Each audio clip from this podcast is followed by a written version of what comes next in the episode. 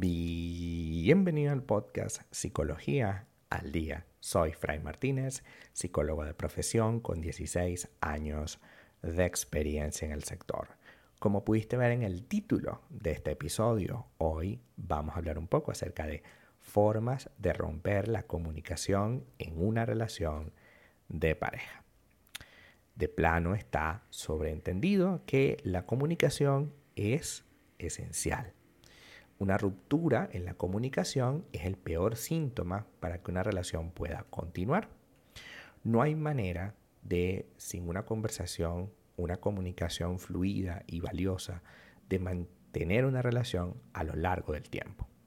Una relación está hecha en base a la conversación sana y, e incluso nutritiva.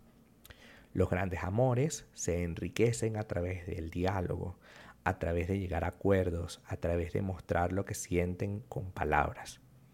Si yo paulatinamente he debilitado por las razones que sea este nivel de comunicación, poco a poco nos vamos a ver cada vez más distanciados hasta que llegue un punto que sea imposible e inviable poder generar un cambio.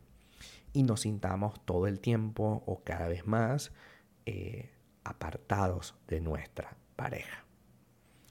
Por lo tanto, ¿qué puedo o qué estoy haciendo para mantener o para tener una relación con un bajo nivel comunicacional? Las personas que se extienden en cada detalle tienen un problema comunicacional. Hay personas que hablan, hablan y solo hablan. Y lo más habitual es que esa verborrea, esa, esa palabra constante, sin fin, sea una expresión de su estrés y su ansiedad. También es posible que se trate de alguna forma de expresar lo que siente, pero sin control. ¿Qué pasa? Cuando yo me extiendo en cada detalle, hacemos la conversación un monólogo. Y un monólogo interminable para nuestra pareja, que rara vez impresiona a nuestra pareja, que rara vez le interesa a nuestra pareja, porque evidentemente si todas las conversaciones terminan en un monólogo, la otra persona no se siente querida, no se siente correspondida. Una de las formas de romper la comunicación entonces es precisamente hablar sin medida, sin tiempo, porque dificultamos la capacidad para escuchar. Nosotros necesitamos escuchar para que la relación tenga sentido. Qué bueno que tú sepas ponerle palabras a lo que sientes. Qué bueno que tengas esa capacidad para extenderte con lo que piensas. Qué bueno. Pero esto no es suficiente es absolutamente necesario que tú a tu pareja le digas lo que sientes. Le digas lo que quieres, pero también es necesario que la escuches. Que haya un espacio para ti y que haya un espacio para esa persona. Segundo problema, hablar de problemas íntimos frente a los demás.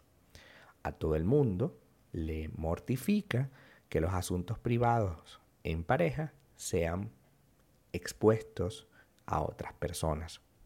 Esta es una práctica extremadamente común y el problema está en que muchas veces las personas no saben identificar el límite entre lo que eventualmente es privado y lo que eventualmente pudiera ser público. Quizás decir que tu pareja es desordenada pueda ser algo que se pueda ventilar en público, pero decir que tu pareja no es capaz de hacer X cosa probablemente sea de las situaciones más incómodas en las que puedas meter a tu pareja. Incluso en terapia he visto que las razones, por ejemplo, es me fue infiel, se la comentan a terceros, familiares o amigos. Eso trae por consecuencia que si tú mantuvieras una relación con esa persona a la que todo el mundo sabe que te fue infiel, todo el mundo estará en contra de esa persona porque tendrá sus propias razones y motivaciones, ya que tú le diste un arma al decirle que te fue infiel o te pegó. Esa es otra, ¿no? No es que él me pegó. Sí, pero cuando tú dices la palabra me pegó, es grave. Y si después de eso tú continúas con esa persona, todo tu entorno va a estar en tu contra. Después analizamos, el me pegó y a lo mejor no te pegó. A lo mejor hizo algún gesto para pegarte. O a lo mejor no te pegó si no lo estás interpretando tú. Entonces, tú no dices eso. Tú no dices yo interpreté que esta situación fue tal cosa. Tú dijiste me pegó con aquella cosa, ¿no? Por lo tanto, esto va generando la sensación de que tu pareja es una amenaza y por supuesto que los otros, familiares o amigos, van a tener muchísimo dolor y van a decir mejor que rompa la relación con él o con ella. Tercero y último, dejar para más tarde. Si para el otro es importante tratar un tema, no se debe pasar por alto esa necesidad. Incluso si pensamos que el asunto no es tan relevante o tan importante, lo mejor es que si mi pareja tiene prisa para abordar el tema, yo también pueda hacerlo. Es necesario algunos temas, sobre todo los que son muy delicados, que nos planteemos, vamos a bajar un poco nuestros niveles de ansiedad, de estrés, es decir, vamos a pasar esta tarde tranquilos y mañana en la mañana conversamos sobre el tema. Mañana en la tarde conversamos sobre el tema, mañana en la noche conversamos sobre el tema. Ciertamente tiene que ser algo más concreto, porque si decimos más tarde es totalmente cualquier cosa, ¿no? Puede ser más tarde mañana, puede ser más tarde pasado mañana, puede ser más tarde nunca. Y en consecuencia dejarlo para más tarde es postergar. Si yo postergo tus necesidades, tarde o temprano me voy a sentir incomprendido y va a haber más y más problemas de comunicación.